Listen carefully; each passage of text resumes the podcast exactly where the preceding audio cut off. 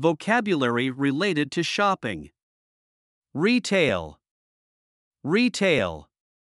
I prefer shopping at retail stores because I can see and touch the products before buying. Online retail offers the convenience of shopping from home, but sometimes I miss the in person experience. Bargain. Bargain. She managed to negotiate a great bargain on that antique vase at the flea market. The clearance section of the store always has some fantastic bargains that are hard to resist. Catalog.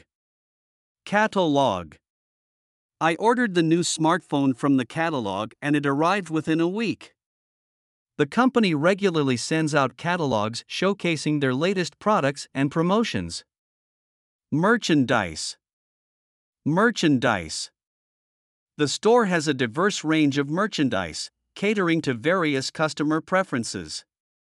The quality of their merchandise is consistently high, which keeps customers coming back. Boutique. Boutique. She found a stunning dress at the boutique that she'll wear to the upcoming event. The boutique's atmosphere is so inviting, making it a delightful shopping experience. Shopping spree. Shopping spree. During the holiday season, many people go on a shopping spree to buy gifts for their loved ones. She went on a shopping spree and came back with bags full of new clothes and accessories. Counterfeit. Counterfeit. It's important to be cautious when buying luxury items online to avoid ending up with a counterfeit.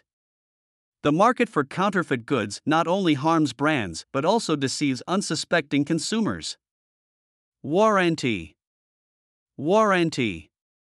Always check the warranty period before purchasing electronics to ensure you're covered in case of malfunctions.